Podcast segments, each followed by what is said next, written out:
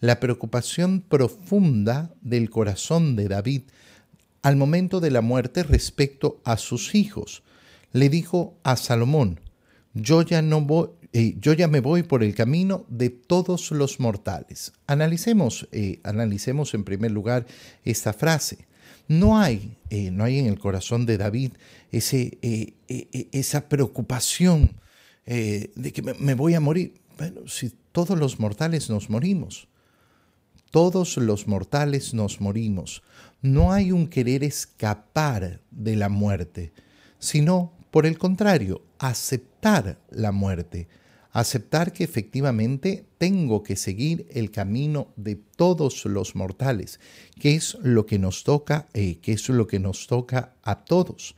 Cuando una persona, eh, eh, cuando una persona se enfrenta con miedo a la muerte, con terror, cuando sabe que sus días ya están contados, como lo sabe eh, el rey David, eh, y, no tiene tranquilidad de conciencia, ¿por qué puede ser? Bueno, el único motivo es porque no, no ha hecho las paces con Dios, porque no ha eh, efectivamente vivido esa misericordia del Señor. Ten valor y sé todo un hombre. Ten valor, ten valor ese valor con el cual tenemos que enfrentar, eh, enfrentar nuestra vida constantemente y siempre. Ten valor. No vaya, eh, no vaya a ser que, eh, que tengas, que tengas miedo. Oye, ¿Cuántas veces vemos a las personas, a las personas que pierden a sus, a sus padres? Y no estamos hablando de aquellos pequeñitos que pierden a sus padres, de aquellos adolescentes que pierden a sus padres.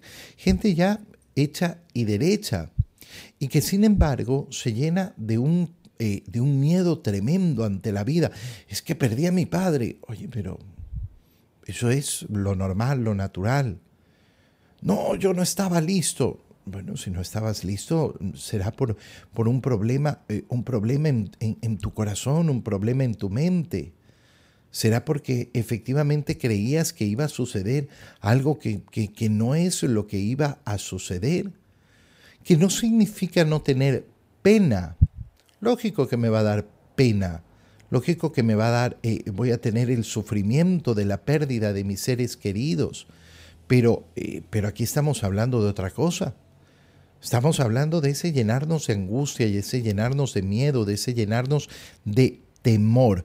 Por eso, ten valor y sé todo un hombre. Es decir, enfrenta lo que tienes que enfrentar.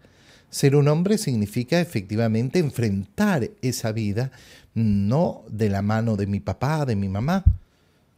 Ser un hombre aquí no, no, no, no, se refiere, no se refiere a la hombría machista, se refiere a ese proceso de maduración y de crecimiento que tienen que realizar todas las personas, hombres y mujeres.